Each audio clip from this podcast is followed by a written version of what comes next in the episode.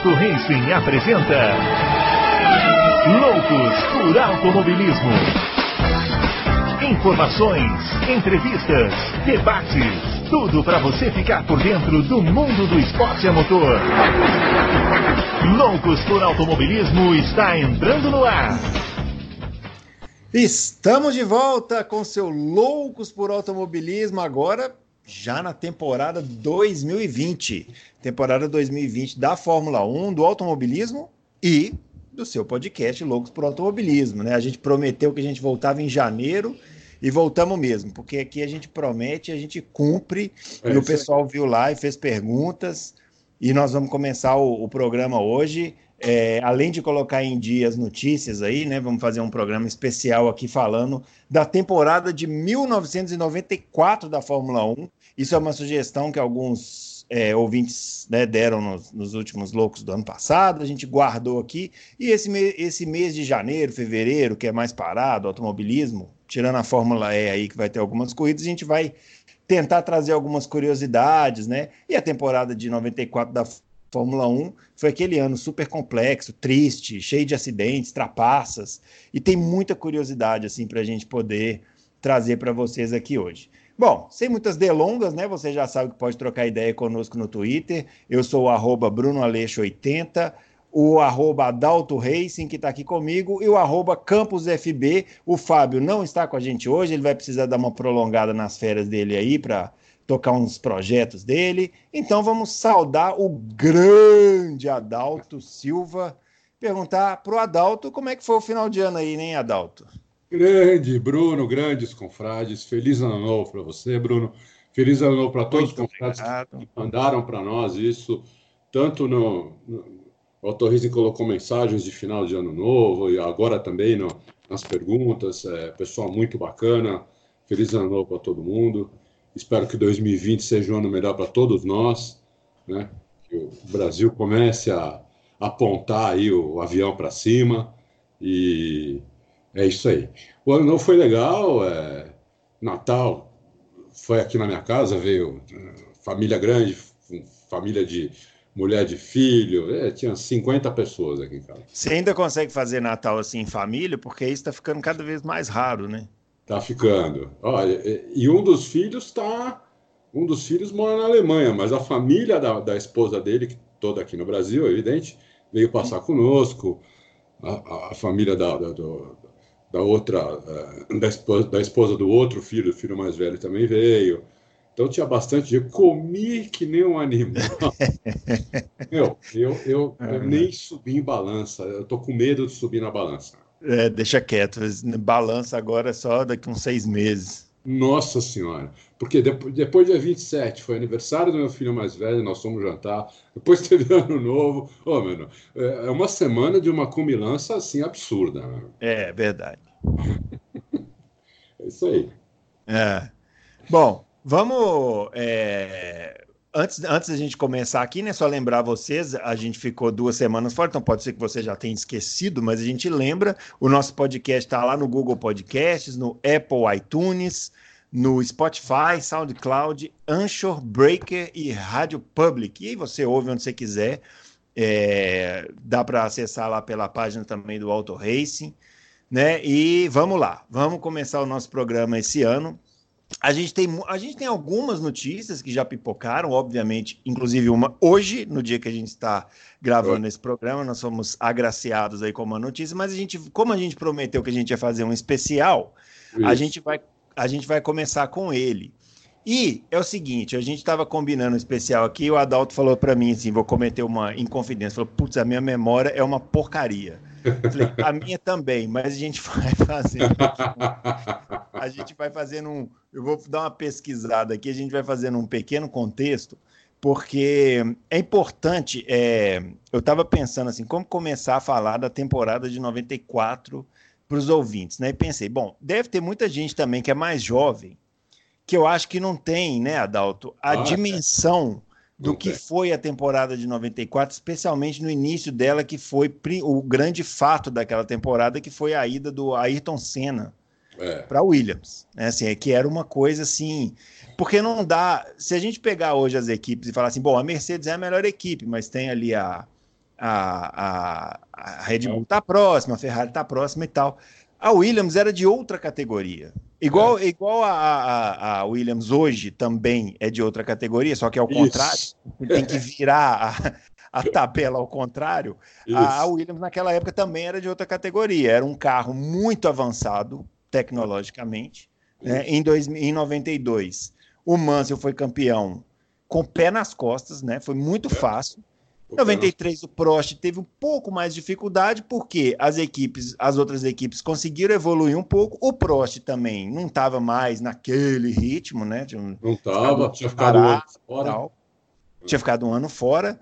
E o principal fato que eu acho que aquela temporada foi um pouco mais difícil é que o Ayrton Senna estava na melhor fase da carreira dele, estava pilotando assim uma coisa inexplicável. Ele era disparar. Hoje, se, se, você pega o grid hoje, você fala assim: ah, o Hamilton é o melhor piloto, mas tem o Verstappen ali perto, o Vettel, o Leclerc, é tudo mais ou menos ali um nível muito alto. Naquela época, o Senna sobrava. Ele era o, o melhor piloto, disparadamente, daquele grid de 1993. Aí você pegou o melhor carro e juntou o melhor piloto. Não podia dar outra coisa que não fosse 16 corridas que ele fosse ganhar, né, Adalto? É mais ou menos isso aí para a gente introduzir o assunto. Foi, foi exatamente isso. Em 92, a Williams inventou a suspensão ativa, que outras equipes tentaram também e não conseguiram.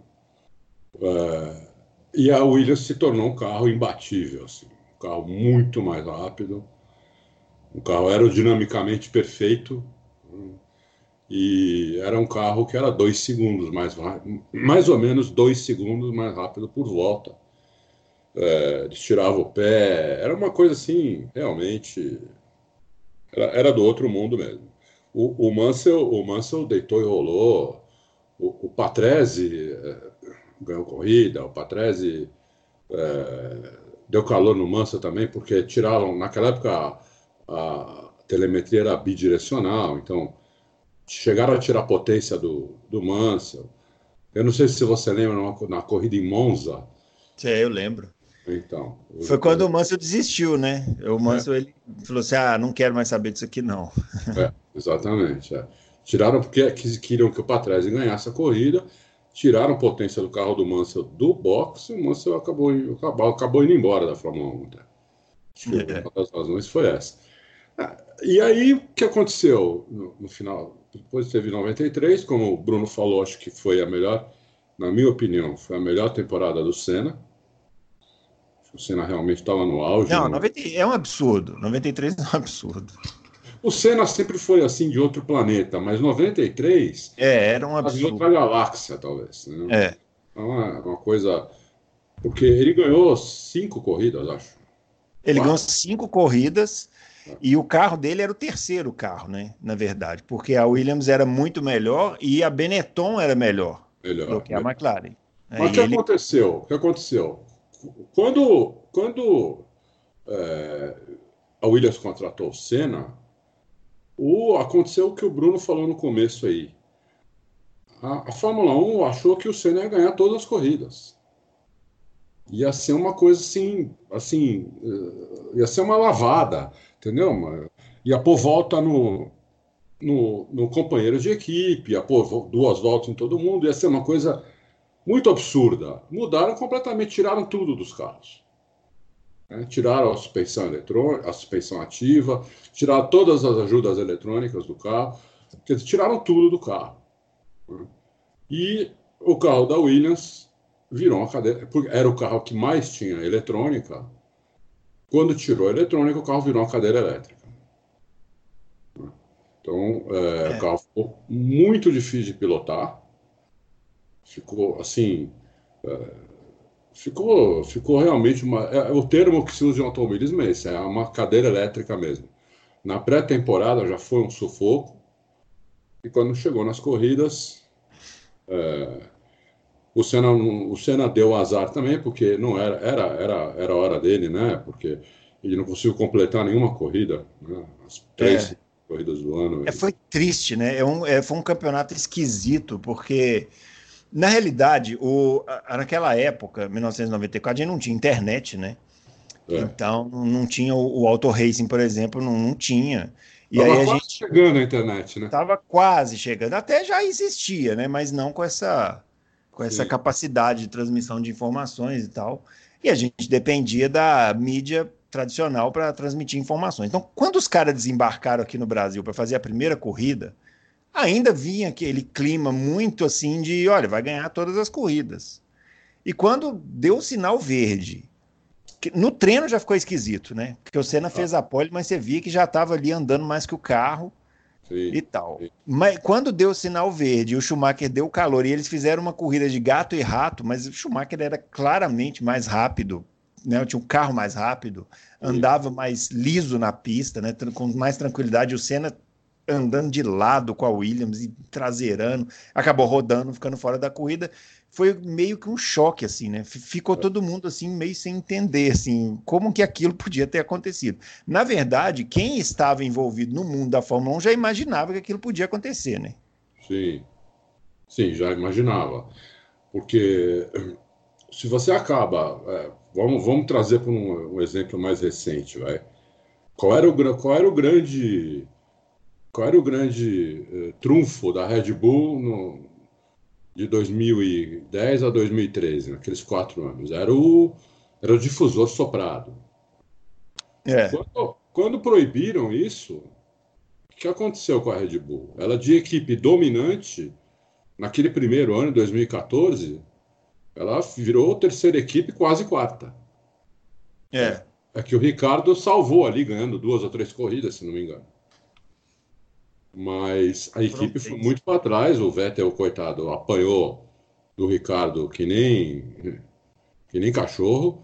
E foi mais ou menos o que aconteceu em 94, quando tiraram toda a eletrônica do carro. Né? Então, eles, basicamente, ela pôs um carro igual ao do ano anterior, sem eletrônica, que corrigia tudo. É. Então, o, o, carro não perdeu só a. Ele não perdeu só a, a suspensão ativa, ele perdeu um monte de coisa. Ele perdeu é, o controle de tração, que foi, que foi proibido.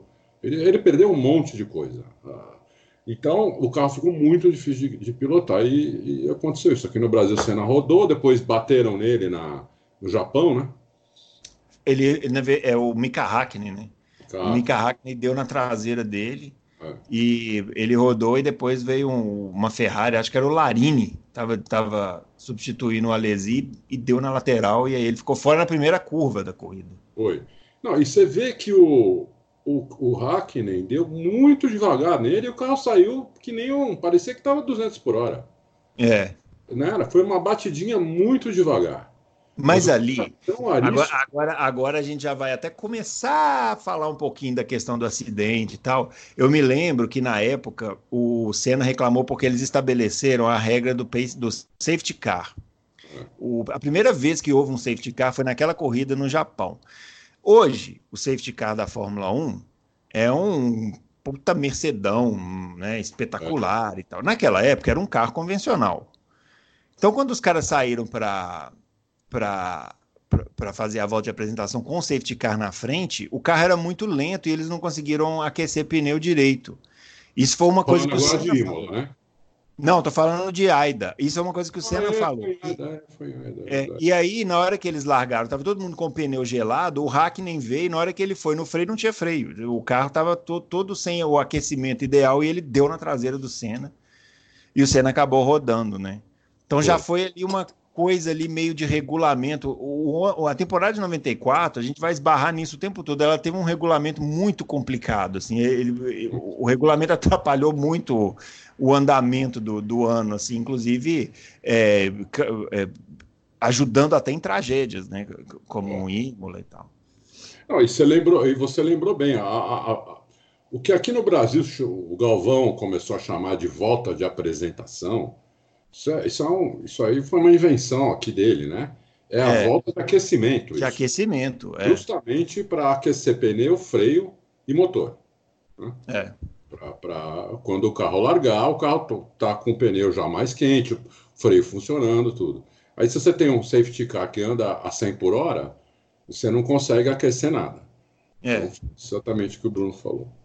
É. Bom, aí avançando, né? Aí, aí, Bruno, aí ah. o que aconteceu nessa corrida? Quando o Senna saiu, ele ficou ali. Sim. Ele voltou pro box. Ele ficou ali. Ficou sentado ali na primeira curva, né? Isso. E aí ele viu que a Benetton tinha controle de tração. Foi o Senna que foi a primeira pessoa na Fórmula 1 que viu que a Benetton tinha controle de tração.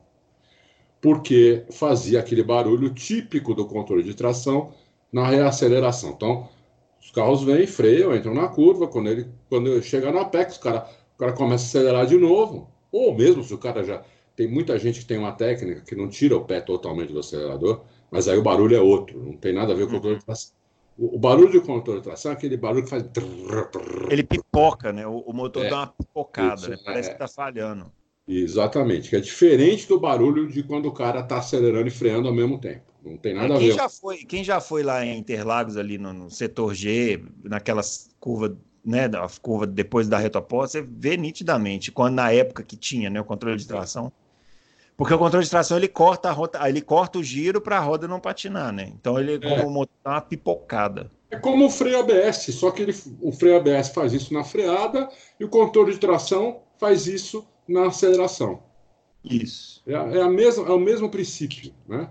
Se, se, você tem um carro aí, geral, inclusive geralmente todos os carros esportivos, agora não, agora virou lei aqui, acho que freio ABS, mas antes de virar lei, é, já todos os carros que tinham freio ABS também tinham controle de tração, porque é o mesmo princípio. Uhum. É basicamente o mesmo, o mesmo equipamento, que, que faz um, faz outro. Então, é, o Senna viu que a Benetton tinha controle de tração nessa corrida. Falou para a equipe. É, bom, vamos, vamos continuar, depois a gente. Aí vamos é. para Imola, né? E aí aconteceu... É, então, aí chegaram em Imola com esses carros totalmente instáveis. Imola, que era uma pista na época, muito veloz. Né? Eles tinham uma reta gigantesca, com curvas que você fazia pé embaixo, né? E ficou todo mundo achando assim um pouco temerário, mas era o calendário, vamos lá, né? E aí na sexta-feira a coisa já começou a dar errado, né? Que aí o Barrichello estampou no, nos pneus lá naquele acidente que é um não, dos... morreu porque não era hora dele morrer. É, exatamente. É, não era hora dele morrer, porque o acidente do Barrichello foi mais impressionante que o do Senna, inclusive. Sim, sim. Porque o Barrichello decolou, né, ele decolou igual um avião é, e deu direto na grade ali. Exatamente. Não tinha atrito nenhum, né? É. Na verdade, ele conta que ele morreu por um minuto, né? Assim, ele, o que eles chamam lá de, de engole a língua, sei lá como chama aí, aí só que na, na época ele bateu muito, o Barrichello bateu muito próximo do box, né? É. Então ele teve um socorro quase que imediato, assim, e isso acabou salvando a vida dele. Exatamente. Aí, aí isso já deu uma. Já, já ficou tenso, bem tenso o ambiente, né? Depois, é. no dia seguinte, o Ratzenberger, uma morte bem, bem também chocante, né? É. A, a asa dianteira dele na, na. que depois da. Depois lá da, da curva que o Senna morreu, da que nem é curva aquilo, né? Basicamente. É, é uma reta curva, né? Reta curva. É, vem uma curva para a direita forte, curva Villeneuve. Só que, só que antes da curva voou, voou o, aerofólio do Ratzenberger.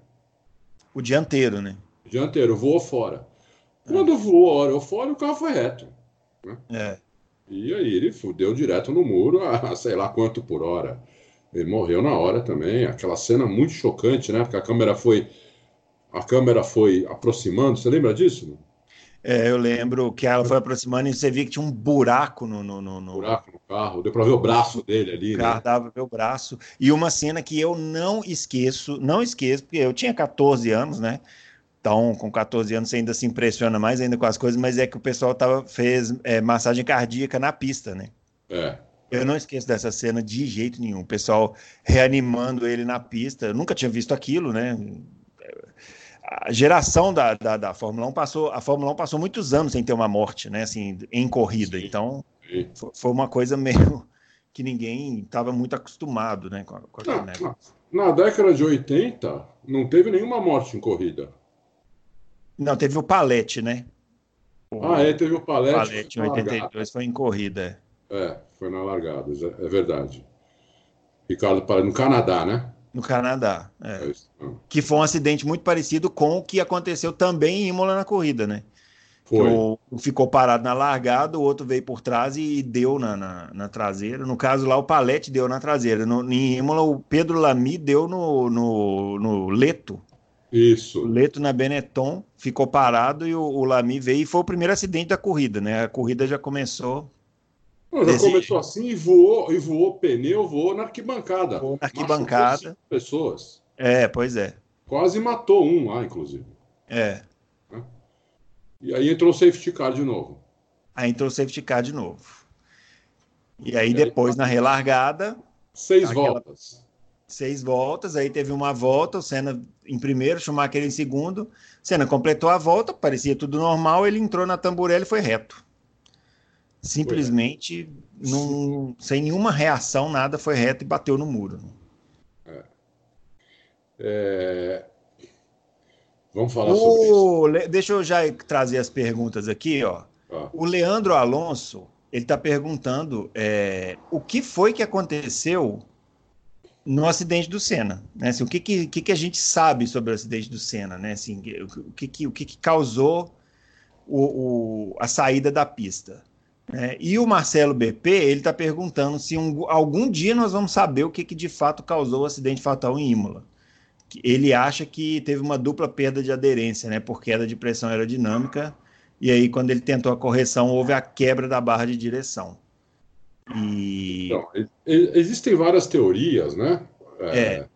A teoria que é mais aceita e difundida é a da barra de direção. Né? A barra de direção, é a teoria mais difundida. É, inclusive, o, só, só para complementar aqui, o Moisés também. pôs um vídeo lá no, no, no, nos comentários, bem interessante, nunca tinha visto esse vídeo. Também não. Interessante, é, eles fizeram uma reconstituição. É. Eu sempre achei muito esquisito aquela imagem da câmera on-board que mostra o, o, volante meio solto. Realmente parecia que estava meio. Porque tem a vibração do carro, mas ali parecia que ele estava mais solto do que o normal, né? Eu não sei, assim. É, aquele documentário do, do, do, Senna, que foi feito por aquele inglês em 2010, ele tem essa imagem muito boa resolução. Então você consegue ver muito bem que o volante parece que estava meio solto, assim. Mas a gente não sabe também, né, que condição é. que foi. Foi confirmado que houve uma adaptação lá na barra de direção e tal. Sim. Isso foi confirmado. Sim, inclusive a acusação, a acusação é, italiana, eles foram tudo para o tribunal, né? É. A morte. Eles foram acusados e. É, tudo bem, eles foram inocentados, mas a acusação se baseava que a, a, a barra de direção tinha quebrado.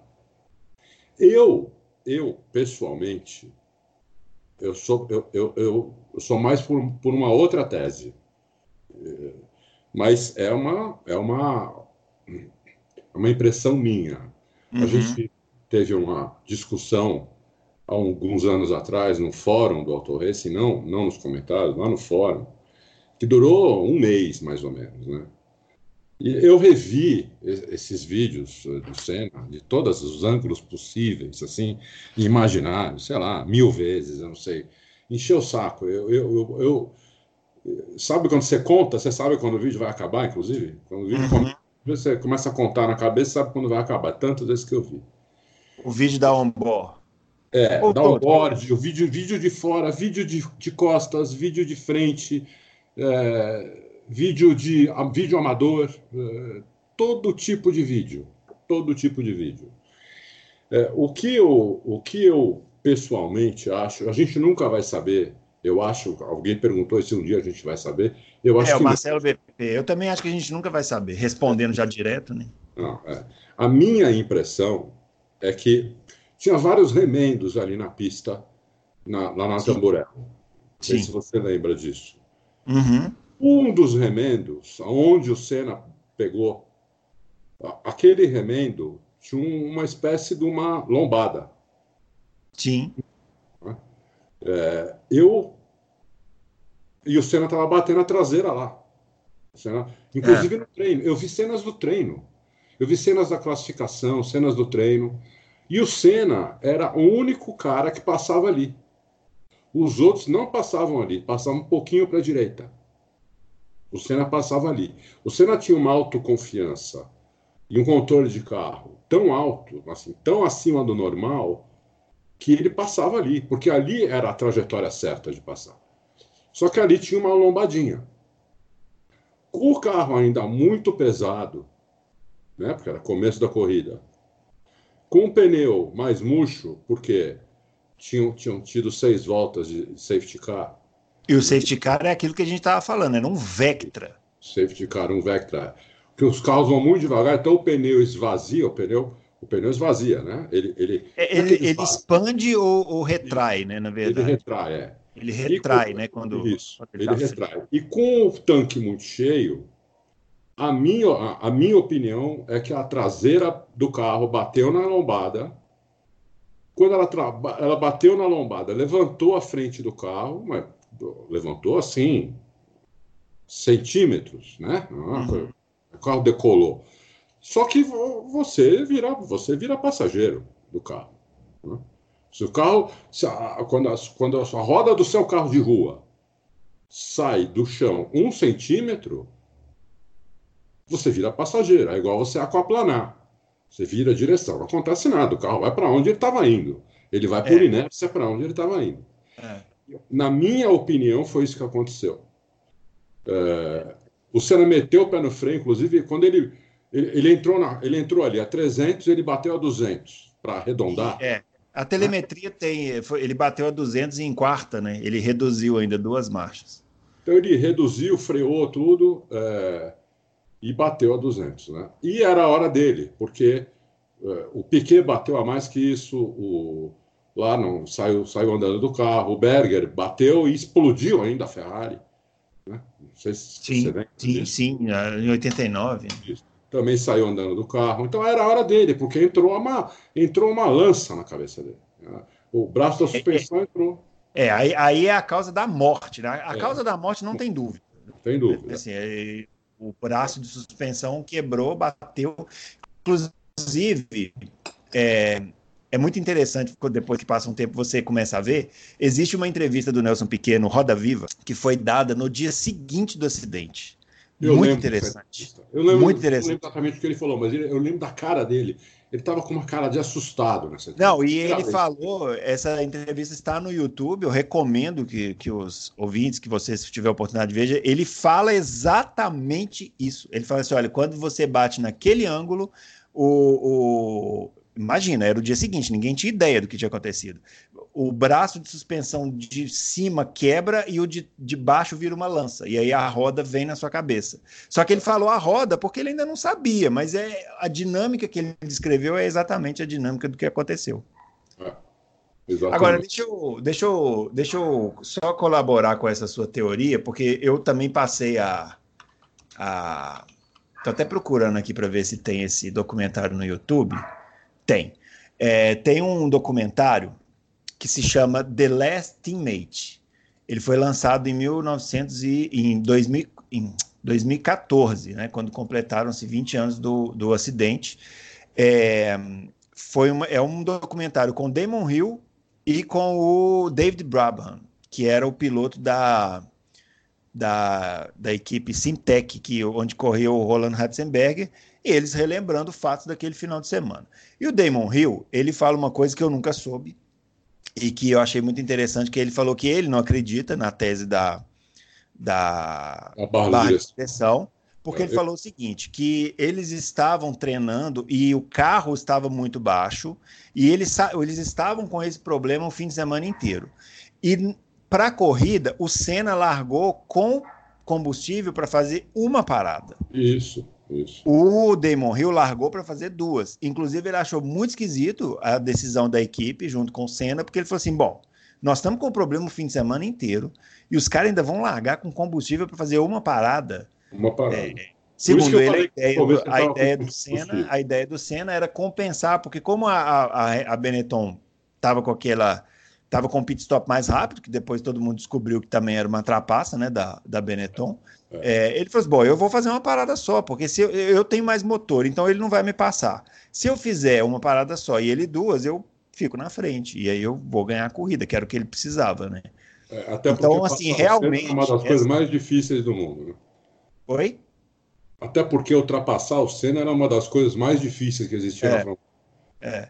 Então essa essa essa entrevista do Damon Hill me deixou meio cabreiro assim. Eu, eu também sempre fui muito fácil nessa da, da, quebra da barra de direção até por causa dessa imagem é. que eles mostram do volante balançando e realmente parece que estava meio solto mesmo. Mas Porque realmente. A dúvida, a dúvida sempre foi se a barra de direção quebrou antes ou que ela quebrou no impacto. É. Embora eu, eu... É, tenha uma. Eu, eu, já vi gente falando que ela não quebrou no impacto, ela não queria que, quebrado no impacto, porque a fratura dela era por torção e não por, por pela batida, né? Pelo impacto. Mas é, é por isso que a gente está falando que a gente nunca vai saber, porque tudo são nunca vai teorias, saber, né? Saber. Nunca vai saber. E, e, é. ali, além de tudo, ali está forçando muito pouco a direção. É. Você olha, está virando muito pouco a direção. Né? Porque é uma reta curva ali, não é uma curva mesmo. Não é uma, um, um, curvão que você, de alta, que você, que você tem que virar a direção e ir, no acelerador e tirar, e colocar e tirar, não. Ali você vem pé cravado e você só põe o volante um pouquinho para a esquerda e pronto. Então, eu, eu não, não, não, tinha uma, uma, uma pressão, entendeu? Um, de toneladas na direção, não tinha. Eu acho que ela, se fosse a barra de direção, eu acho que ela ia quebrar em outra curva, não, não ali, entendeu? É. Eu não acho, não. Eu não acho. Eu acho que o carro saiu do chão e, evidentemente, ele virou passageiro. E para mim, foi é. culpa da pista, entendeu? Eu acho que foi a pista, aquela, aqueles remendos mal feitos, aquela lombada que tinha lá, somado à autoconfiança absurda do Senna. É, é, que quando você fala em suspensão ativa, hoje ela até faz pouco sentido, porque os asfaltos eles são todos maravilhosos, as pistas é. são incríveis, tal, mas naquela época não era assim. Então, quando os caras tiraram a, a, suspensão ativa e mantiveram os carros com a mesma potência, aerodinâmica, tudo igual, o carro ficou uma coisa assim.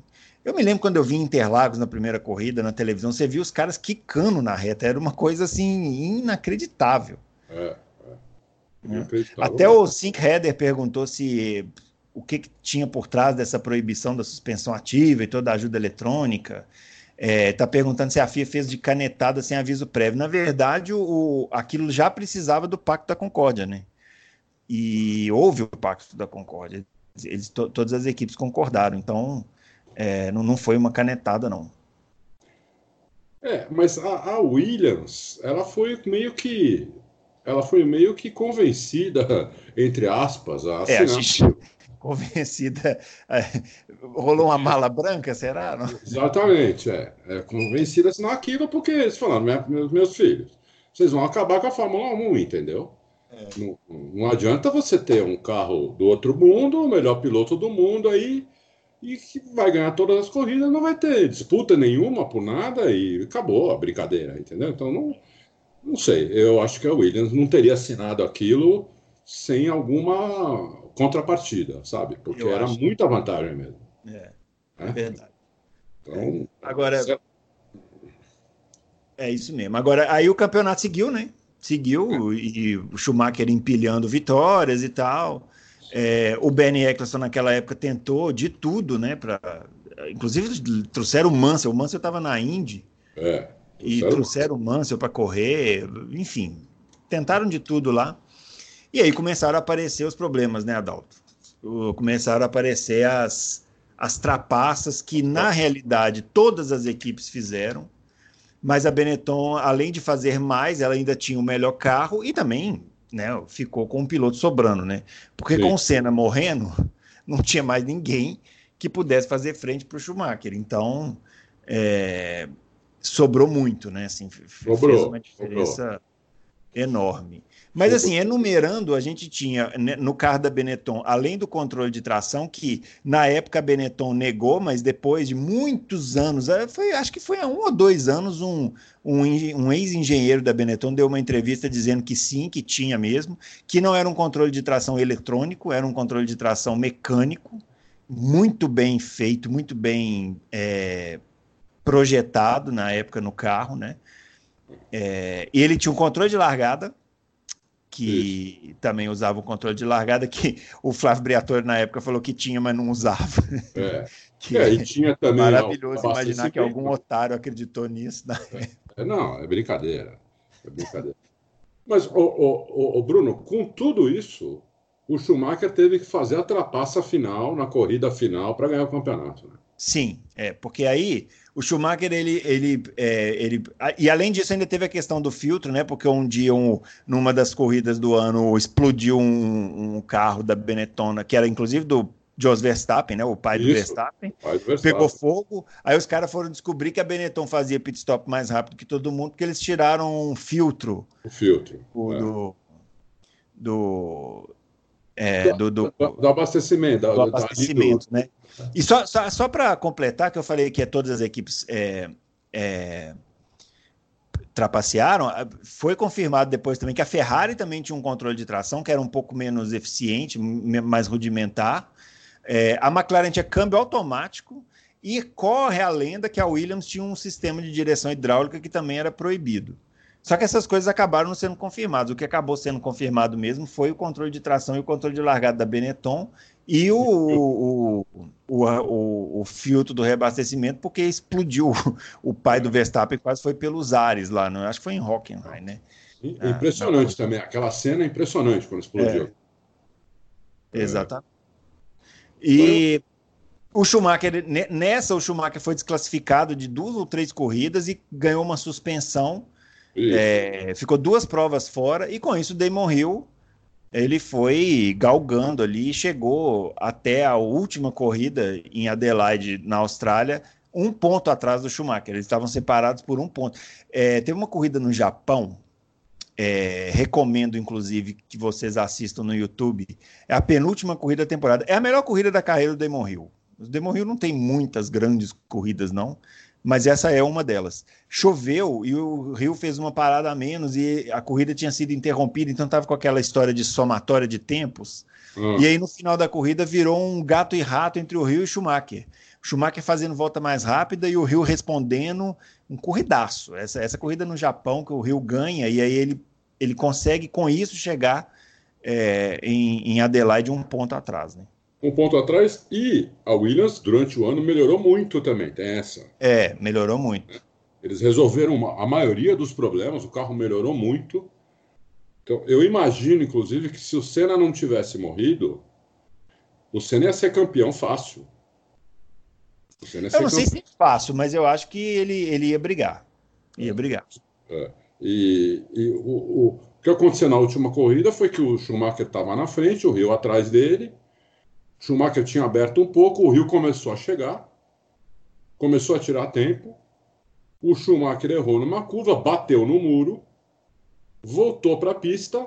Na hora que ele voltou, o Rio pôs para passar e jogou o carro em cima que ele saiu da corrida e o Rio também, porque quebrou a suspensão do Rio. Isso. Ele, ele jogou na roda ali, né?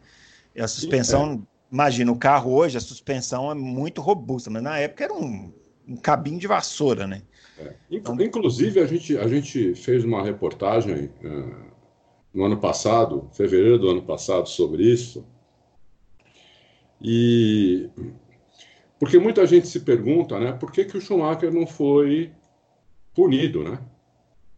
Pelo é. que ele fez. E eu, eu queria até ler aqui o que o Patrick Head falou. É, ele, ele disse assim: Nós da Williams estávamos 100% certos de que Schumacher era culpado do crime, disse o diretor técnico Patrick Head. Nós consideramos seriamente a apresentação de um protesto formal com base no fato que ele tinha sido tão descarado.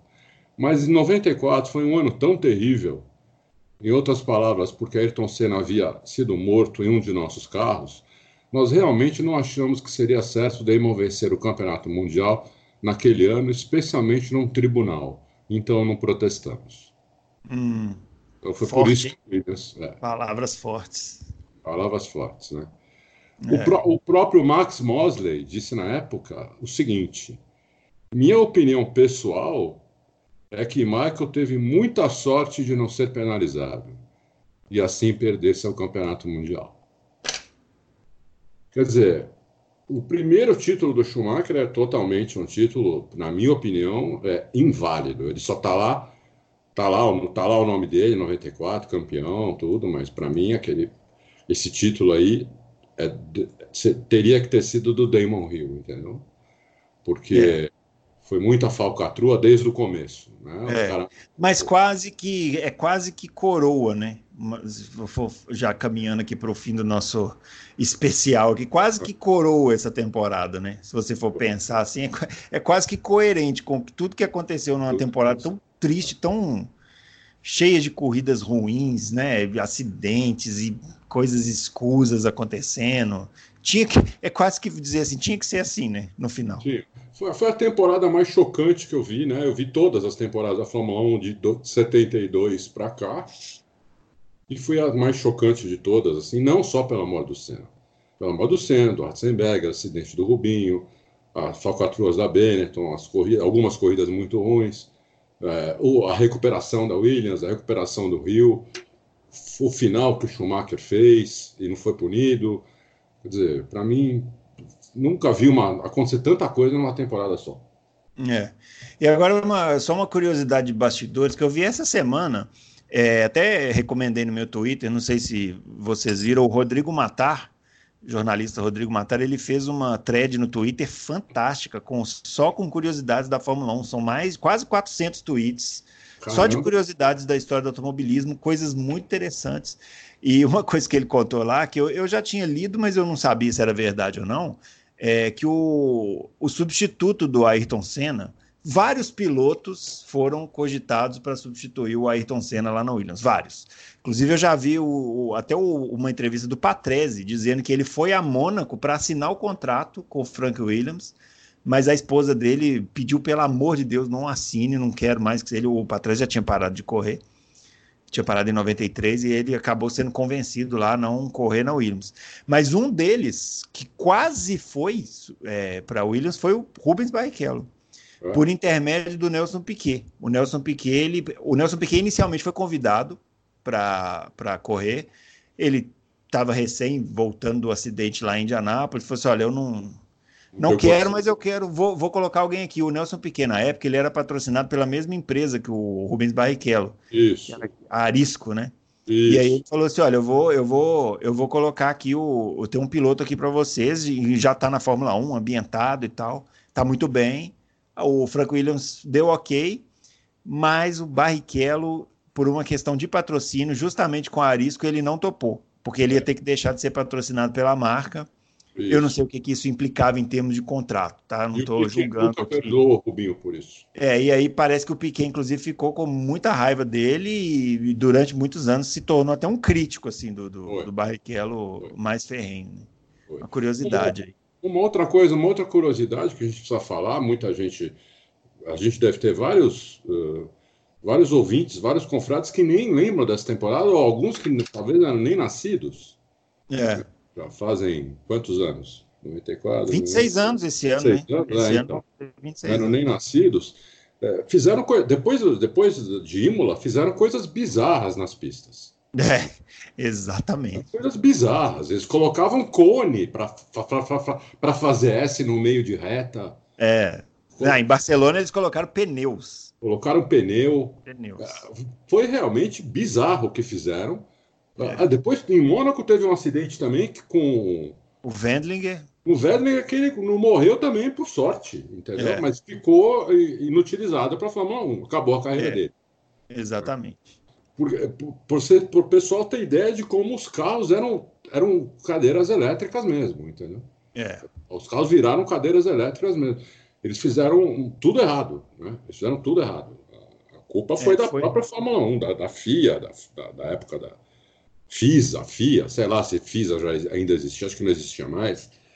É, que eles mudaram completamente, tiraram tudo que o carro tinha, o carro virou cadeira, um cadeirão mesmo, entendeu? É. Os, é, eles mexeram, mexeram, com aqueles carros. mexeram inclusive nos carros, né? Colocaram é. muito buraco na carenagem para tentar frear, tirar um pouco de velocidade. É. Inclusive o Christian Fittipaldi, eu vi uma entrevista dele falando, o Christian correu nessa temporada, foi a última dele na Fórmula 1, ele corria na equipe Arrows. Isso. E ele conta que o carro era ótimo. O carro era excelente, ele estava confiante até de conseguir pódio, mas depois que fizeram essas modificações é, obrigatórias. Que, é, gente, é sem brincadeira, eles fizeram buracos nas, na, na, nas, nas, entradas de ar dos carros, em cima, para tentar frear a velocidade. O Christian falou que o carro ficou uma porcaria e é. eles não conseguiram mais nada no resto do ano. Exatamente. É. Bom, Bom é isso. foi isso então, né? O, só, só falar aqui que o Davidson Alba mandou a pergunta sobre as ilegalidades da Benetton, a gente respondeu, né? Isso. É. E foi isso. Espero que vocês tenham gostado aí. É, a gente, ao longo de janeiro, a gente traz mais algumas curiosidades aí para vocês. Mas vamos de atualidades também, né? Nem só de oh. passado, né? Se vive, se vive na Fórmula 1. Temos uma temporada aí pela frente, né, Adalto? E hoje é. tivemos aí a notícia que o Max Verstappen assinou até 2023. A gente já tinha tido a notícia, né? Você até escreveu lá na sua coluna do Leclerc, isso. renovou até 2025 e hoje o Max Verstappen foi até 2023, né? É, eu acho, agora você vai falar aí também, é, que isso passa por aquilo que a gente comentou aqui, né? É, a Red Bull precisa do Verstappen para se manter na ponta, né? Exatamente. Precisa. Você viu que não falaram números, nada, mas provavelmente o Verstappen teve um, um mega aumento de salário. É no mínimo deve ter dobrado. O Verstappen estava ganhando 10 milhões de dólares, né? Euros, euros ou dólares, acho que é euros. Deve ter passado no mínimo para 20, se não mais. A Red Bull já nu nunca tinha pago 10 para ninguém, né? É. Os caras ganhavam dois, três lá, todos eles. Inclusive o Vettel quando ganhou quatro títulos lá. E passaram a 10 para o Verstappen, agora deve ter passado 20, 25 por aí, no mínimo. Porque 25 ganha o, ganha o, o Ricardo na, na, na Renault, para ter uma ideia. Uhum. Então, deve, deve, deve, ter, devem ter passado para isso. Mas não é só isso, não. É, eu acho que isso mostra a confiança no carro e na Honda. Né? É, mostra o que você falou. Eles precisam do Verstappen porque eu acho que a Honda deve, inclusive, ter, ter ajudado nisso. Né? É, a Honda só, só, só, só vai ficar até 2021, se, se, só se comprometeu até 2021, mas eu acho que é, com essa notícia de agora, a próxima notícia vai ser que a Honda vai se comprometer até 2023. A minha, a, a minha opinião é que é isso. Agora, com certeza, Bruno, existe uma cláusula de saída aí, viu? de desempenho, será? Eu acho que tem. Eu acho que tem. Acho que o Verstappen não ia. O pai do Verstappen, não, o staff do Verstappen não ia fazer isso sem uma cláusula de saída. Eu acho que tem uma cláusula de desempenho né, que é, do ano que vem, né, para esse ano agora. Do ano que vem não, nesse ano já. Se o Verstappen não chegar, sei lá, até que posição, ele fica livre, sem multa, para ir para outra equipe. Isso aí eu não tenho nenhuma dúvida que tem isso apesar uhum. de não ter sido falado. Entendeu? Quer dizer, nenhuma dúvida. Não, é lógico que eu tenho dúvida, eu não vi o contrato, mas Quase. eu acredito. É isso aí. Bom, vamos, vamos para as perguntas aqui, que aí a gente vai falando dos temas. Ó, o Éder Matias está perguntando como explicar a Ferrari começar o ano já mandando fogo amigo contra o Leclerc. O aumento de salário dele seria uma forma de amansar o bicho? Será que vai funcionar? É, eu eu, eu acho que funciona muito bem você dar um aumento de salário para alguém, né?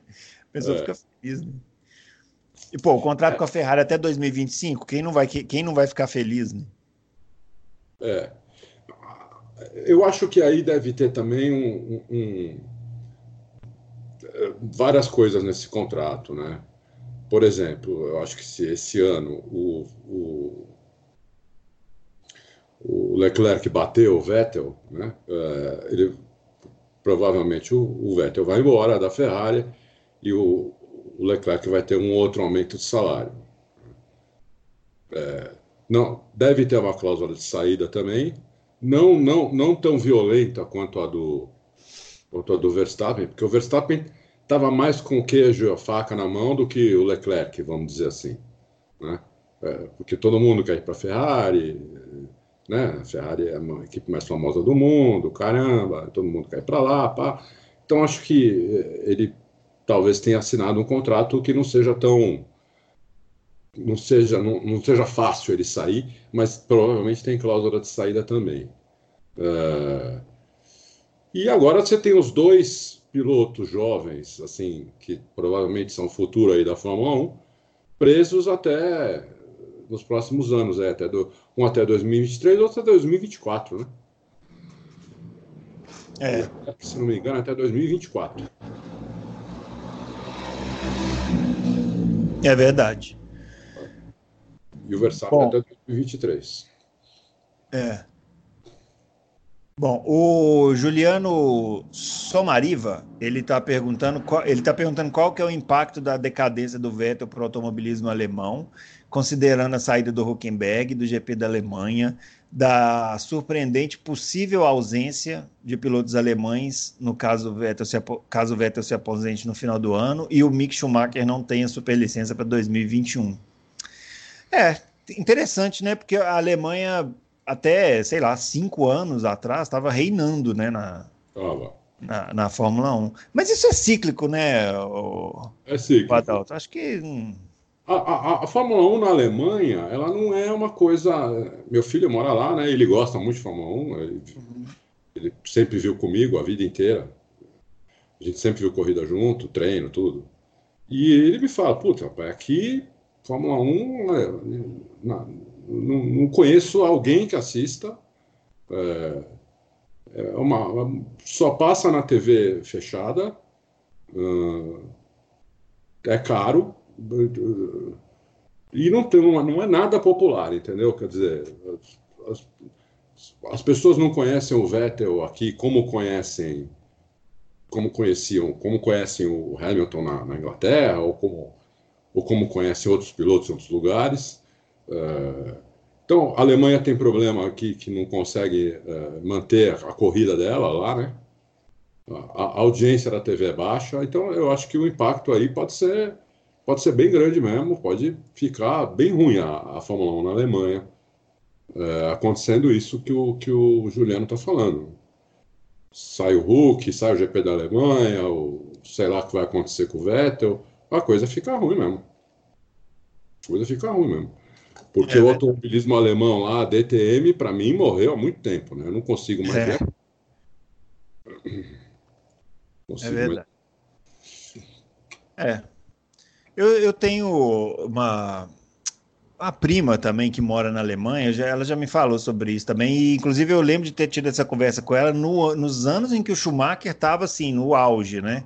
é. ganhando títulos e tal. Eu falei assim, olha, o pessoal assiste e tal, mas não é como no Brasil, né? Não é mesmo, não é mesmo. É. Acho que Bom, na Europa, os, os, países que gostam mais, a Inglaterra, a Itália, né? Itália toda, né? Itália ferrarista, tá toda vermelha. É, ferrarista, né?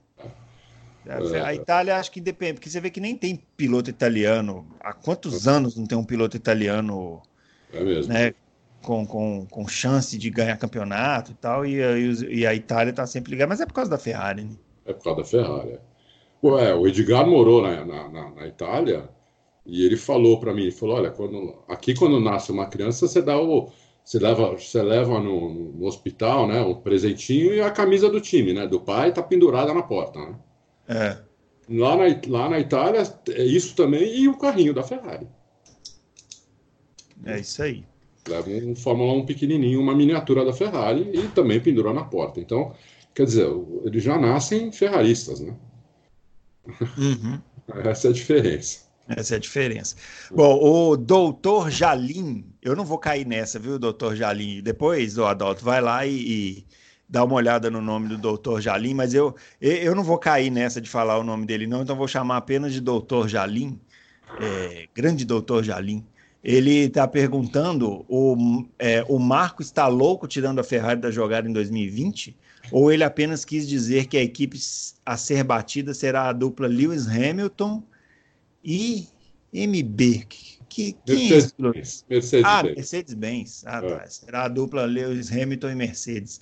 Eu confesso que nas férias eu fiquei meio desligado das notícias. Eu não sei o que, que o, o Helmut Marco falou, não. É, ele descartou mesmo a Ferrari. Ele, ele deu a entender que a Ferrari, tinha um motor melhor e descobriram a falcatrua e nas duas últimas corridas não, não andou nada. É, e por causa disso, é, a, a, Red Bull vai disputar com, com o Hamilton. Né? Ele, a Red Bull não, ele falou, o, o Max vai disputar com o Hamilton. É, eu, eu, eu, eu, não fal, eu não falaria isso se fosse ele. Eu não falaria isso. É, eu não descarto a Ferrari, não, de jeito nenhum. A Ferrari, inclusive, a Ferrari vai ter melhorias no motor. Nós publicamos uhum. ontem isso. Né? Melhorias na, na, no cabeçote, na câmara de combustão e um, e um intercooler revolucionário. O intercooler é um, é um recipiente que ele resfria o ar antes de entrar no motor. Então o ar vai mais denso para o motor, você, você melhora muito a combustão do motor.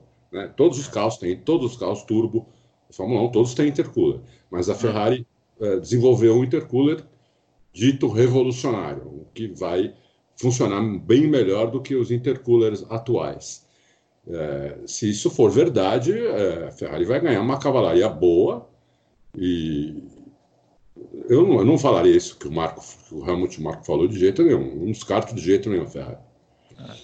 O, aliás, a Ferrari acertar, pelo que você está falando aí, se a Ferrari acertar o chassi, sai de baixo, né? Sai de baixo. O Budiene Fonteles, ele, aproveitando esse mesmo tema, é, ele também comentou sobre essa questão do Helmut Marko, ele está perguntando por, se por acaso esse carro da Red Bull para 2020 vai ser desde o início uma construção do Adrian Newey, porque nos outros anos ele só, depois de algumas corridas, ele corrigiu os erros de nascimento do carro. E Não. se for assim, se a gente acha que é capaz de logo de cara chegar junto da Mercedes. É assim, é, é assim. É, o carro da Red Bull é uma, do ano que vem uma evolução do, do, do, carro que terminou esse ano, com algumas correções, não é o mesmo carro. Né? Não é o mesmo carro evoluído, é, outro, é um carro novo, mas ele é baseado no carro, no, no carro que terminou esse ano, que terminou muito bem. É, as duas últimas corridas, o Max ganhou uma e chegou em segundo na outra com aquele problema todo que ele teve na corrida em Abu Dhabi, Sim. né? Uhum. Aquele problema de motor que ele teve. Então o carro terminou muito bem a temporada, então vai ser um carro baseado nesse daí, com as correções, porque esse carro foi corrigido durante o ano, né? Ele foi corrigido uhum. durante o ano, foi feito um monte de remendo, principalmente na traseira do carro. Uma traseira que os pilotos até, a maioria, nem todos, mas a maioria até prefere a traseira um pouquinho solta, é, mas a, a, traseira da Red Bull não era solta, ela era escapada, vamos dizer assim, né? um tênis desamarrado. Né? Então era. e, e, foi melhorando, né? Foi, foi, foi corrigindo, corrigindo. E eu acho que vai ser um carro muito bom desde o começo. É, se vai brigar pelo título ou não, se vai ganhar a primeira corrida ou não, eu, eu já não sei né? porque a Ferrari também vem forte, a Mercedes vem forte. Eu acho que vai ser uma super temporada, uh, mas vai ser do Adrian Newey desde o começo, sim. Ah, então, aí, aí também respondeu o Romeu Silva Las Casas, que queria saber se a Red Bull vai brigar pelo título de pilotos. Ah, deixa eu ver, o Euler está perguntando, então nessas férias eu li que a Haas está é, tá com sinal amarelo na Fórmula 1 e que 2020 é fundamental a equipe trazer bons resultados. É, é isso. E aí ele está ele tá só comentando isso e falando, falando também que o, o outro amigo do Adalto, o Pad Lowe, Pad Lowe é seu amigo, Adalto? Não, não. Recebeu uma grande indenização para sair da Williams. Ele está sendo irônico. É que eu sou um crítico sei, do tá. Lowe, um crítico ferrenho do Pad Lowe. Ele está sendo é. irônico. É. É. Eu sei. Eu sabia que ele tinha recebido uma grande indenização para sair da Williams. É, não sei como é que a Williams fez isso, porque ele fez um carro fora do regulamento. A Williams devia ter ido para tribunal, entendeu? Para não pagar nada para o cara que fez um carro que não podia estrear na, na Fórmula 1. É, pois é. Né? Então, é, é, o fim do mundo. É, agora, sobre a Hess, ele tem razão. O Gene Hess falou isso esse ano, umas duas, três vezes. Falou: Eu sou americano e é, eu tenho uma empresa americana e nos Estados Unidos, empresa que não dá lucro não existe. A gente fecha. E que é uma verdade, né? É, o que é uma verdade. Não existe. Então, eu não posso ter prejuízo. Entendeu? Então, se eu, se eu tiver prejuízo, encerrou, encerrou a brincadeira sem problema nenhum. Adoro automobilismo, né? Por isso que está lá, tem equipe na, na NASCAR, equipe, mas é, não pode dar prejuízo, entendeu? Não está lá para ter prejuízo. Né? Americano não brinca com empresa, você sabe disso. Acho que nossos é. ouvintes também sabem. É, exatamente. Então é. é tentam juntar o útil ao agradável, mas se não, se não for útil ou se não for agradável, estão fora. É.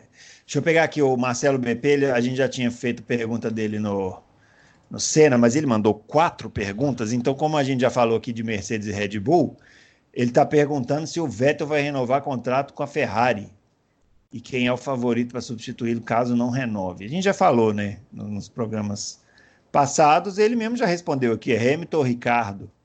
É, é, eu, é acho que sim, né? Eu acho que sim. É que essa, essa hoje essa notícia de hoje, né, do, do da renovação do Hoje é aniversário do Hamilton, é o dia de nascimento do Hamilton. Aí né? o, o, o, quem deu o melhor presente para ele foi o Verstappen, né? É. Na, na, renovação que ele fez com a, com a Red Bull, era a única sombra que, basicamente, a única sombra que o Hamilton tinha na Mercedes ali e o único trunfo que o Toto Wolff tinha para negociar com o Hamilton. Né? Que era o seguinte: você, você, quer, você já ganha 40, você quer ganhar 50? Não, não. Eu, eu trago o outro, eu trago o Verstappen por 20. Entendeu? Ele vem correndo por 20. Ele não tem mais isso. Entendeu? Então agora o, o, o Hamilton está muito por cima da carne seca para negociar com, com a Mercedes. Porque agora o, o, o, que tem é o Ricardo, que é um excelente piloto. Eu, eu adoro o Ricardo, sempre falei aqui que na minha equipe seria o Ricardo e mais um. É, esse mais um provavelmente seria ou o Hamilton ou o Verstappen.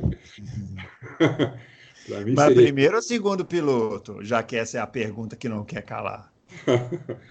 é, não, eu ia, não ia ter isso. Eu ia ter, eu ia ter os dois, ia falar assim, se matem aí, entendeu? É. Até o certo ponto da temporada, quando um de vocês não tiver mais chance, vai ter que correr para o outro, mas começa a temporada uh, os dois que se matem.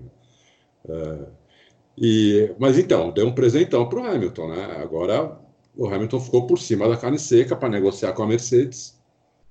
E acho que vai depender muito agora também da, da performance do Vettel esse ano. Porque oh, a gente está já dando, muita gente já está dando como certo que o, o Leclerc vai amassar o, o Vettel. É, assim, eu não acho isso tão certo. Eu acho que, é.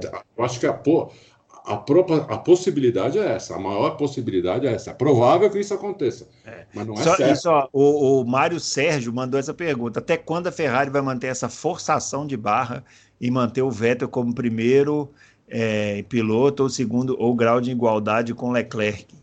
É, o que, como... que, o Leclerc precisa fazer para ele se tocar? Na verdade, o Leclerc, o que o Leclerc precisa fazer é o que ele já vinha fazendo, que é acelerar. Isso. A questão é que o Vettel vai querer acelerar também. É. E assim, o Vettel, eu, eu, a gente tem nossas críticas aqui ao Vettel é. e eu as mantenho, mas ele tem recursos, né?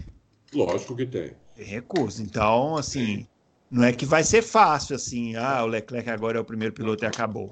Não, não vai. Verdade, a Ferrari, eu para mim é a, o, a, o, o line-up da Ferrari para mim é desde já o mais divertido da temporada. É o que eu Sim. mais quero ver é como que eles vão resolver, porque eu acho que não tem ordem de equipe que vai segurar nenhum dos dois. Não tem. Não, e o Matias Binotto, né, se mostrando cada vez mais um paspalhão, né? Disse é. ontem, anteontem, não sei, que esse carro, esse carro aqui é, vai ter o foi feito com feedback do Vettel. E os outros? O Vettel tá lá desde 2000, 2015, meu. É. Foi feito com feedback de quem? Meu? Do Kimi? O Kimi não foi ele nem fala, né? É, entendeu? Foi feito, todos eles foram com feedback do, do, do, do Vettel. Né? Então, é, é, ele, é, isso que ele falou é só para pôr mais pressão no Vettel ainda. É. Ele não precisava ter falado isso, entendeu? É. Não devia ter falado isso. Eu acho que ao falar isso, ele pôs mais pressão no Vettel ainda. E que eu acho que é o ponto fraco do Vettel é, é, é, o mental do Vettel, né? O Vettel, é. ninguém pode dizer que é um piloto ruim, nada disso. O Vettel é tetracampeão, meu. O Vettel é um é. ótimo piloto, rápido. Eu vi aquele Interlagos, um carro muito rápido, tudo mais. O problema do Vettel, para mim, é mental, entendeu? Então, você põe mais pressão ainda, aí você mata o cara. É. Mas, é, vamos lá, vamos Mas lá. É a Ferrari, né? A Ferrari é assim, né? É esse caldeirão. Por isso que vai ser interessante, mas vamos acompanhar. O José Dias, ele, ó, que legal, tá falando que nunca perguntou aqui. E, então não sei como fazer direito, mas a minha pergunta é a seguinte: tá certinho, viu, José Dias? Pergunta sucinta e simples, rápida e, e boa pergunta. Ó. Uma coisa que eu, a gente tá todo mundo comentando é automobilismo, parará, parará, mas olha o problema. Existe alguma possibilidade do GP da Austrália ser cancelado por causa dessa grande tragédia climática que atinge o país? Então, eu tinha visto essa, essa pergunta, muito boa pergunta do, do José Dias. É. é e eu fui até pesquisar, porque uhum. agora vai ter o aberto da Austrália de tênis, dia 19 agora. Começa agora. Daqui, hoje é dia 7, daqui 10 dias. Né? Começa o aberto da Austrália de tênis é em Melbourne, no mesmo lugar que a Fórmula 1 corre. Uhum. É, e para tenista é muito pior do que para piloto, né? O tenista precisa de ar, assim. Em cinco minutos de jogo, o cara já está com a língua de fora, entendeu? É. Então, é, e o, que eles estão dizendo aqui é que se a coisa piorar, nesse momento não, não é necessário, mas se a coisa piorar, eles vão fazer os jogos nas quadras fechadas. Eles têm três estádios e mais cinco quadras fechadas. Uh, hum. então, vão, porque o complexo são, são mais de 20 quadras, né? Mas tem três estádios e cinco fechadas. Eles vão fazer só nessas. Inclusive, elas têm ar-condicionado com, com filtro então, é, se precisar, eles vão fazer isso. Mas neste momento não está precisando ainda. Então, quer dizer, a coisa não está tão feia assim lá em Melbourne. Né? Apesar de no, no, resto da Austrália a coisa está bem feia. Está tá, tá é, feia o, lá em Melbourne. Só para tá aí, só, só para complementar aqui, o Euler até respondeu a pergunta. É, ele falou que o, os incêndios estão acontecendo em regiões das costas leste e sul que são onde mora a maioria das pessoas lá na Austrália. E essas regiões incluem áreas perto de Sydney e Adelaide. E Melbourne está mais perto de Adelaide do que Sydney. Ah, então eu não sei, eu, eu achei que ele tinha respondido mais objetivamente. Não sei se então se ele está dizendo que é mais perigoso ou não de. É, o, o, o, que acontece na Austrália, uh, Bruno, é o seguinte: assim como na Califórnia, é muito seco, o ar é muito seco. É. A, a Califórnia é um evento anual, né? Os incêndios na, na é. Califórnia, eles são um evento anual, Só. todo ano tem, é engraçado assim, porque a gente reclama tanto do Brasil, né, que não se previne, um país tão confuso, tal, mas lá também, né? Então, mas, o, mas esse é o grande problema. Aqui os incêndios é, na, na Amazônia, a Amazônia você tem 90% de umidade do ar, né? É, na Califórnia e em grande parte da Austrália, é que é, é clima desértico. Você tem 16%, 20% de umidade do ar. Então, se acende um fósforo e joga no, e joga no, no, no mato, você provoca um incêndio com 16, 20% de umidade do ar. É, e né? também assim, né? Se, se você. A umidade do ar também, em todos os lugares do mundo, ela está caindo mais ainda, né? Por causa do, dos, das mudanças climáticas e tal. Então, então é muito fácil começar um incêndio lá, né? O cara sem querer começa um incêndio, joga uma bituca de cigarro, pode provocar um incêndio. E muito difícil combater o incêndio, porque além disso, venta muito. É, eu fui muito já para a Califórnia, tenho uma prima que mora lá. É, eu adoro a Califórnia, para mim é um país a Califórnia. É, venta muito na Califórnia. Além de ser super seco, né? chove muito pouco, Los Angeles chega a ficar 30 semanas sem cair uma gota de água. Los Angeles. Uhum. Toda a água de Los Angeles vem de, vem, vem de a, mais de 500 quilômetros de distância de lá, mil quilômetros de distância mais ou menos. Né? Porque lá, lá não tem água, é, basicamente. Né? É clima bem desértico mesmo. Então, e venta muito. Então, é, é muito difícil você combater incêndio assim. Com clima seco e ventando, o incêndio se alastra muito rápido e é difícil apagar. Tá, tá feia a coisa lá. Eu tô, tô assustado, viu? O, é. o do ano passado na Califórnia foi impressionante também, né? É. O que teve de gente que perdeu casa foi uma coisa assim. Acho que 5 mil casas foram pro saco. É. É verdade. E, e, e sempre acontece, né? Interessante. O Fernando Lima está perguntando se vai ter, se teremos Ricardo na Ferrari, se o Olha que maldade, tetracampeão de Taubaté. Que maldade com o Vettel, né? O pessoal é muito maldoso. Mas a gente já respondeu, né? Não, não, provavelmente sim, né? Se o Vettel não, não, não, corresponder, provavelmente sim, Ricardo ou Hamilton seriam os nomes aí, mas chutômetro total. O Vegeto desejando feliz ano novo e tal. É, será que a renovação do Leclerc travou toda a dança das cadeiras prevista para 2021 nas três grandes? Ele deu uma travada mesmo, né? Deu, Na verdade, deu uma, deu uma travadinha. Deu uma travada, sim. Vai depender mesmo é do Vettel agora. Olha, vai depender do Vettel e do Leclerc também. Eu, eu vou dizer o, o, meu raciocínio qual é. Se o, se o Vettel for mal, né, ele sai. Agora, se o Leclerc não for muito bem, eu acho que eles vão atrás do Hamilton. Mas para o lugar do Leclerc, você acha? Não, não, não, para o lugar do Vettel. Para fazer a dupla Hamilton-Leclerc. Hum, entendi. Se o, se o Leclerc for bem, eu acho que eles vão mais para o Ricardo. Entendi. É, entendi. Você está dizendo do Leclerc o desempenho dele vai definir se ele. Ele fica na Ferrari anyway. Isso, mas o, ele, ele, ele como primeiro. O companheiro de equipe dele. Segundo. Entendi. É. Eu acho que ele que vai definir o companheiro de equipe dele. Se ele andar muito, o companheiro de equipe dele, eu acho que vai ser o Ricardo. Se ele andar menos do que o esperado pela Ferrari, não por mim ou por você, ou pelo, pela Ferrari. Se ele andar menos do que o esperado pela Ferrari, eu acho que eles vão atrás do Hamilton. É, mas é até difícil saber qual cenário que eu queria mais.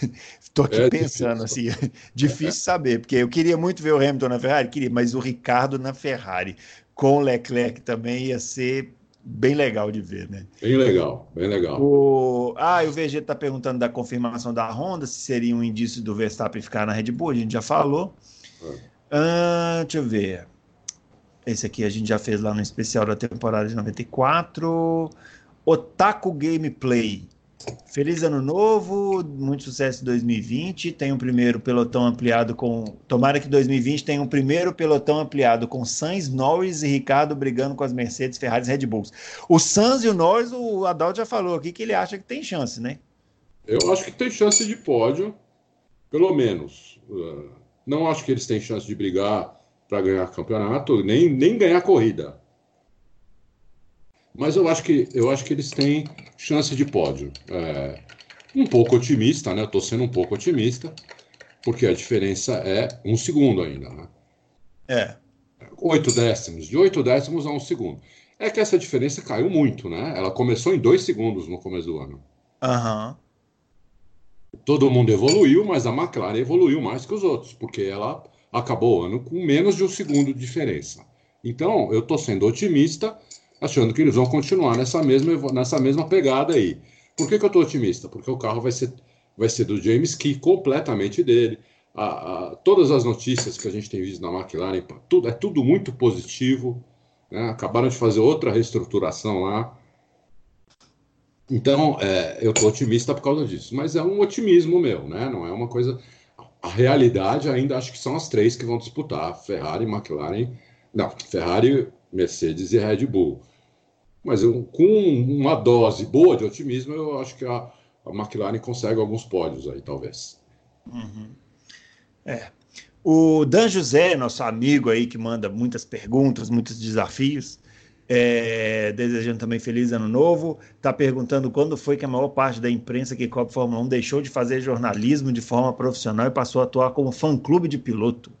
Jornalismo tendencioso sempre existiu, ou, no caso do Brasil, ficou mais perceptível, pois sem pilotos brasileiros, o nosso contra eles deixou de existir. Ô, ô Dan José, lembra lá no começo do programa que a gente estava falando da temporada de 94? Então, naquela época já era assim. então, assim, na verdade, só foi piorando, né? É. é. O jornalismo aqui, vamos, vamos, vamos ser sinceros, o jornalismo aqui no Brasil, eu, de modo geral, na minha é. opinião, bem Saindo ruim. até, inclusive, do, do, do, esporte, né? Saindo do esporte, é tudo. Jornalismo político, econômico, tudo. Eu acho bem, bem fraco, né? É. Porque é. eu sou, por causa do Auto Race, eu sou obrigado a. Eu, eu, acesso sites do mundo, do mundo inteiro, o dia inteiro, todos os dias. Né? É, fora isso, eu já morei fora também, já morei nos Estados Unidos, já morei um tempinho na Europa, eh, pouco, pouco tempo, mas, mas morei. E o, jornalismo, eles estão muito à frente da gente, muito à frente da gente. Né? Aqui é. você tem o jornalismo investigativo, opinativo, o jornalismo informativo. O investigativo, o americano, assim, dá de um milhão a zero em qualquer um. E os outros dois, o jornalismo, o jornalismo inglês, na minha opinião, assim, é muito melhor. O nosso é um jornalismo terceiro mundo, como é quase tudo aqui, né? Não é só o jornalismo. Né? É. É que assim ficou muito com, com a questão das redes. Agora a gente é quase que uma pauta para um programa inteiro, mas assim, com o, o a democratização, né? Assim, você não depende mais só do veículo, né? Você é. vai muito no que a pessoa fala. E realmente é, ficou, é, grita, você vê como que o jornalista que não é o opinativo, ele não tem a imparcialidade, é, que seria a prerrogativa principal, e o jornalista opinativo, que não necessariamente precisa ser imparcial, porque ele está dando uma opinião, ele não tem o conhecimento, Isso. que é o mais estarrecedor. Né? As pessoas estão dando opinião sobre coisas que elas não fazem a menor ideia. Nós estamos vendo agora né, acontecendo uma guerra que as pessoas estão falando sobre coisas que elas não fazem a menor ideia. O que, que é uma guerra e as pessoas estão aí comentando. Então, é, é inacreditável o que acontece com o jornalismo. E o esportivo, é, enfim, é só é um retrato disso aí. É raro, são pouquíssimos jornalistas esportivos que você pode. Você pega dedo, eu não consigo encher as duas mãos. É. Sinceramente, realmente. não consigo encher as duas mãos. É. Bom, o Fabiano Luiz pergunta sucinta. A meta da Red Bull em 2020 será vencer as seis primeiras corridas do ano? Ô, ô Fabiano Luiz, eu acho que sim, mas eu acho que eles vão precisar combinar com, com as outras equipes. Né? Tem esse detalhe aí que eles vão precisar combinar com as outras equipes. Mas sim, acho que sim. Eu acho que tomara que, três, né? tomara que eles possam, inclusive, fazer como aquela presidente antiga que tinha aqui no Brasil, que eles possam cumprir a meta e depois dobrar a meta, que aí vai ser mais sensacional ainda. ah, espetacular essa. É, essa foi uma das mais espetaculares que eu já vi. É isso aí. O, deixa eu ver aqui. Elbert Vinícius. É, ah, ele está pedindo. Ah, isso aqui, ó. Não, o Elbert Vinícius eu vou guardar, nós vamos falar na próxima. Ele está querendo saber sobre a temporada de 2007, GP do Brasil de 2007. Nós vamos comentar isso aqui num desses especiais aí, viu, tá o, o Elbert Vinícius? Deixa eu ver. O Horácio Monsalvo, usando o, o exemplo do Alonso, que vem participando de vários tipos de competições, pergunta: antigamente os pilotos tinham uma experiência mais diversificada Hoje em dia se vê muitos especialistas em categorias. Será que essa inexperiência não deixa os pilotos menos capazes? É, é verdade, né? É, é. Para chegar na Fórmula 1 hoje, o caminho é tão bem trilhadinho que realmente o cara fica especialista só em uma coisa. Exatamente. Por outro lado, é, você tem os dois lados da moeda, né? Eu acho que o piloto fica menos completo, fica, não tem dúvida. Por outro lado, na categoria que ele está, ele é muito bom, entendeu? É, por exemplo, é uma coisa que falta no Brasil em todas as áreas, não de piloto, não de automobilismo. Né? Aqui falta especialista nas coisas. Todo mundo é muito generalista. É. Todo mundo acha que, né? Inclusive o jornalismo, que foi a outra pergunta, né? A pergunta anterior uhum. do Dan José, todo mundo é muito generalista, acha que acha que sabe tudo. É. Então o cara vai, o cara vai na televisão, o jornalista político começa a palpitar sobre economia, sobre a guerra na, na Síria, sobre. Você fala, meu Deus, para, para, alguém tira esse cara do ar, entendeu? É, exatamente. É, é, então, você tem as duas, os dois lados da moeda, né? Então, é, o cara, por isso o cara precisa de tempo também, né? Na, na Fórmula, o cara chega na Fórmula 1, por isso, que, por isso que o Verstappen, por exemplo, a gente considera um fenômeno, o Hamilton a gente considera um fenômeno, que os caras sentam no carro e já detonam, entendeu? Porque contra caras que já estão lá há algum tempo, já tem a mão, conhece a pista, conhece o carro, conhece como funciona a Fórmula 1, conhece tudo, sabe todos os segredos, Você chega lá, um, alguns caras sentam lá e já, já saem acelerando. Então, é, é, eu acho que é isso. É, eu acho que tem, mas, mas, sabe o que eu acho também? Tem um outro aspecto, né? É, é, tanto dinheiro envolvido em Fórmula 1 hoje em dia que os contratos também resguardam muito, né? É. Porque antigamente os caras corriam de. de o, o, cara corria de Fórmula 1, andava de rally, aí no outro fim de semana ia lá. O Man, pô, a gente acabou de falar na temporada de 94, o Mansell correu Indy e Fórmula 1 no mesmo ano, revezando, uma em cada fim de semana. Isso é uma coisa que absolutamente é impensável hoje em dia, né? O, o, Jim Clark, voltando muito tempo, não, não, vamos voltar menos, vamos, Mário Andretti. Mário Andretti. Andretti corria de tudo. É. Tudo. Se tivesse corrida de Fuca, ele estava lá. É. Ele corria de tudo. O Maledete foi campeão da Fórmula 1, da Fórmula Indy, da U, o ZAC, de tudo que você possa aqueles imaginar. Cara, aqueles caras na Fórmula Indy dos anos 90, que eram né, grandes nomes, é. Al Jr., Michael André, esses caras corriam de.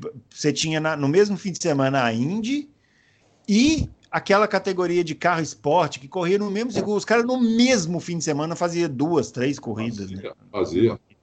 Mas isso é impensável hoje em dia, né?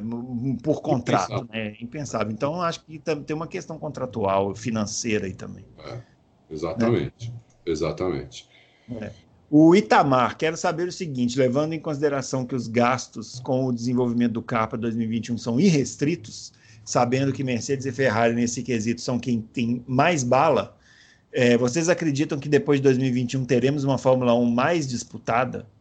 Vamos lembrar ah, que o início de desenvolvimento de um carro é muito importante. Eu tenho certeza que vamos ter uma Fórmula 1 mais disputada.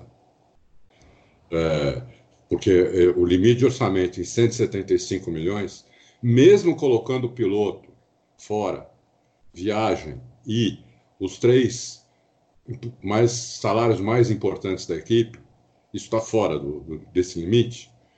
Mesmo com isso, é, vai dar uma equilibrada animal, entendeu? nós vamos ter uma. Eu acho que 2021 ainda vai ter um resquício, ainda vai, vai ter um resquício das grandes, porque elas já estão desenvolvendo o carro de 2021. É. Né? é. Eu não sei se depois vai ter perguntas sobre a Mercedes. Eu vou tem, tem uma coisa sobre a Mercedes que é, impressiona. Tem, tem alguém falando sobre, sobre Mercedes aí? Não motor, o P, essas Tem, coisas? perguntando sobre a expectativa para o motor Mercedes, o, o, Davi Santos perguntou Davi expectativa Santos, para as UPs e tal. Bom, então, eu falei rapidinho com o Dude, me falou o seguinte, a Mercedes está desenvolvendo, ela tem, olha só que coisa, que, que coisa impressionante, eles têm hoje três equipes, uma está desenvolvendo o carro de 2021, outra está desenvolvendo o carro de 2020 e a outra está desenvolvendo dois motores. Está desenvolvendo aquele motor que eles começaram em maio, mais ou menos, que eles tiveram dois meses com esse motor parado, porque chegaram num problema que eles não conseguiam ultrapassar esse problema. Então, um mês depois disso, ele me falou isso agora, não falou isso quando aconteceu. É, é, foi dada a ordem de também é, desenvolver o motor atual. Então, eles estão uhum. desenvolvendo dois motores, né?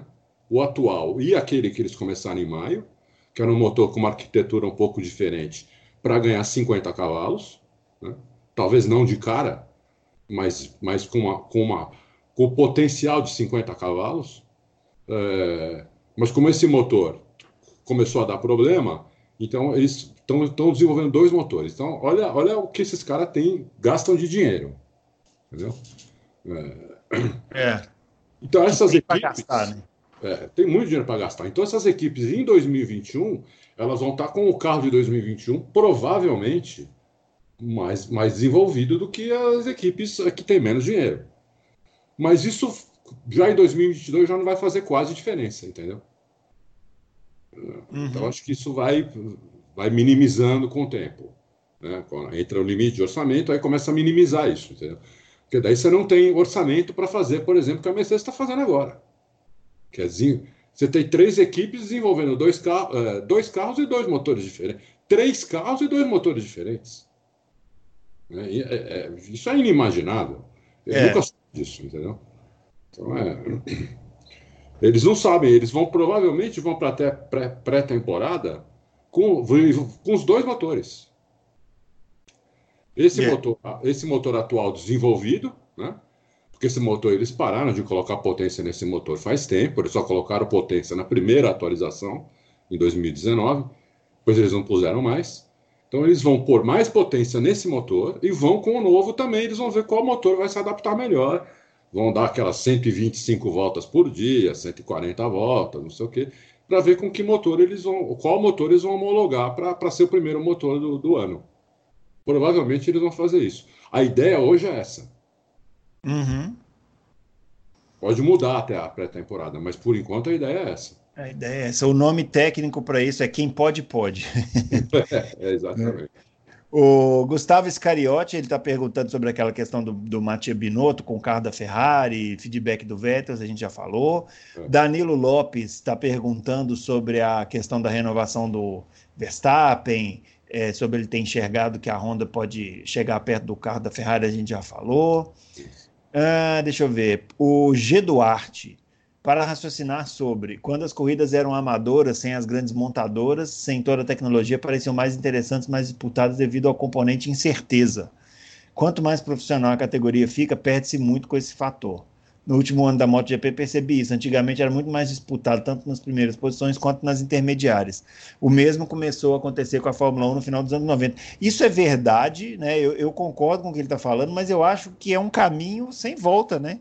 Sem volta para todos os como esportes. Você, como é que você vai fazer para fazer um carro quebrar? Quebrava em 1980. Hoje não quebra mais. Então, essa, essa variação, né?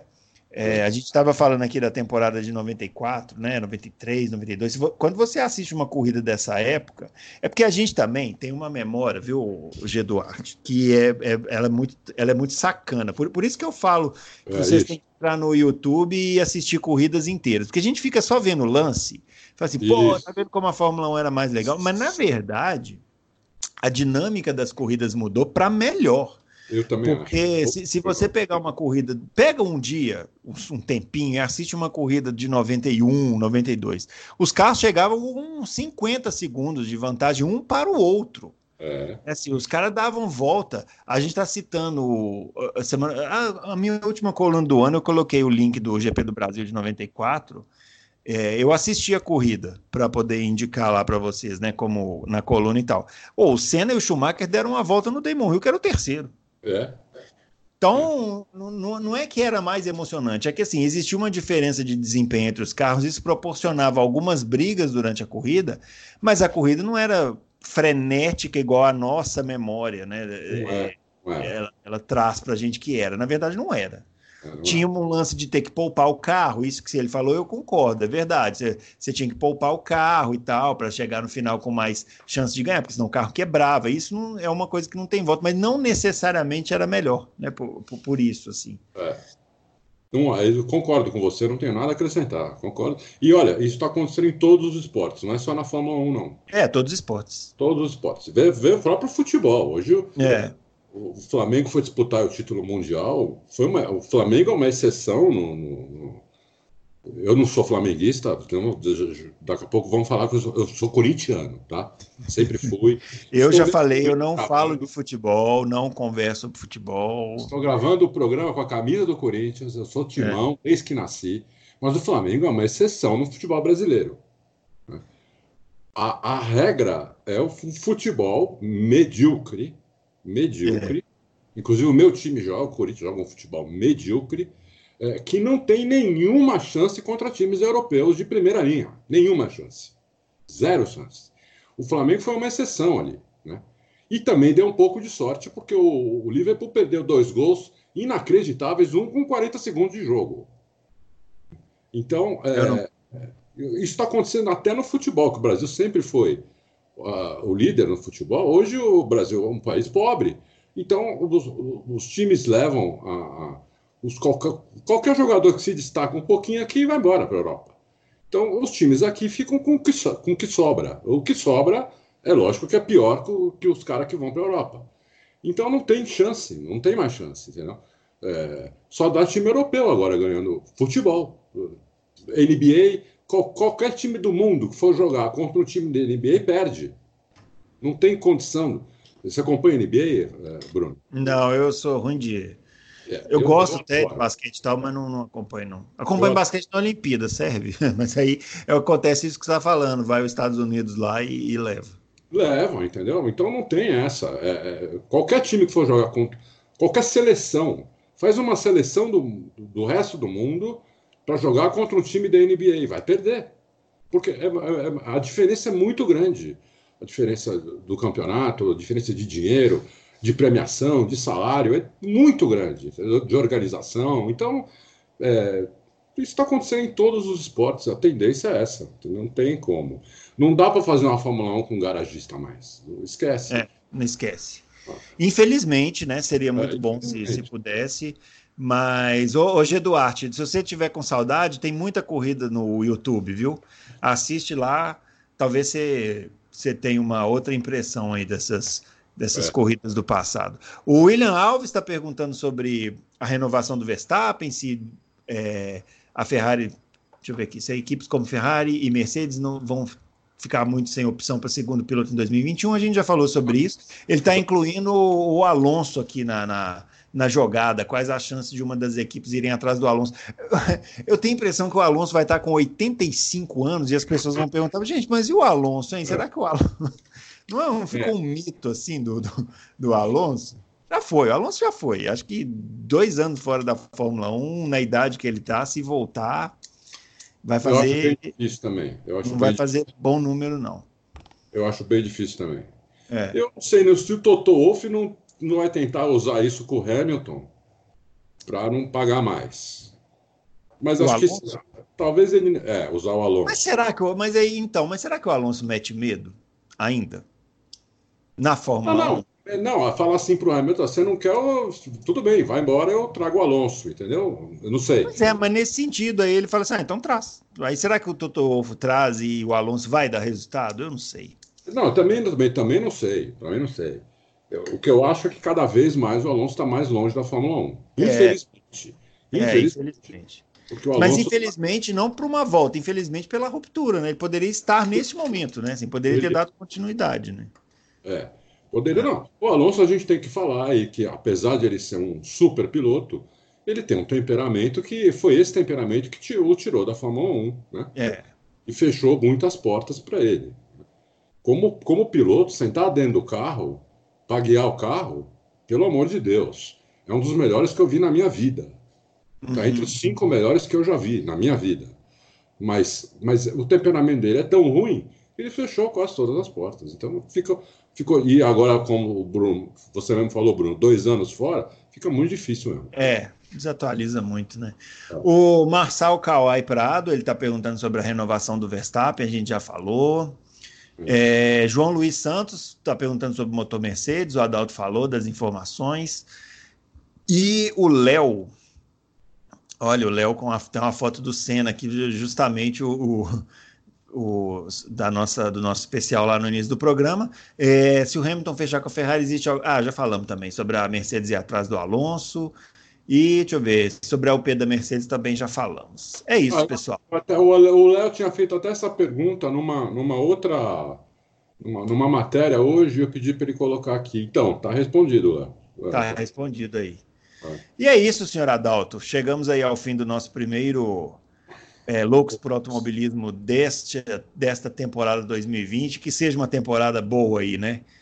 Ah, não, eu acho pra, que vai ser. Para todo mundo e para o programa, e para a Fórmula 1 e para o automobilismo em geral. Acho que vai ser. Eu, eu chuto nesse momento que vai ser a melhor temporada é, da era híbrida, sem dúvida. Eu, eu não tenho muita dúvida sobre isso, não. Beleza, eu acho que vai ser a melhor temporada. Porque as equipes nunca. Eu acho que vão, vão começar muito. As três principais vão começar muito parelhas, eu acho. Né? Então, Vamos ver, vamos ver a pré-temporada como vai ser. O pessoal fala que pré-temporada não vale nada, vale sim, né? Porque na pré-temporada passada a Ferrari detonou e depois teve problema, que a pré-temporada não vale nada. A pré-temporada vale muito, sim, muito. É, o que aconteceu uh, em 2019 foi uma exceção. desde que acabou o treino livre de Fórmula 1, ainda antes de 2010, isso, né? Que podia treinar à vontade. A pré-temporada é a única oportunidade que eles têm para conhecer o carro na pista. Então ela vale muito, sim, muito.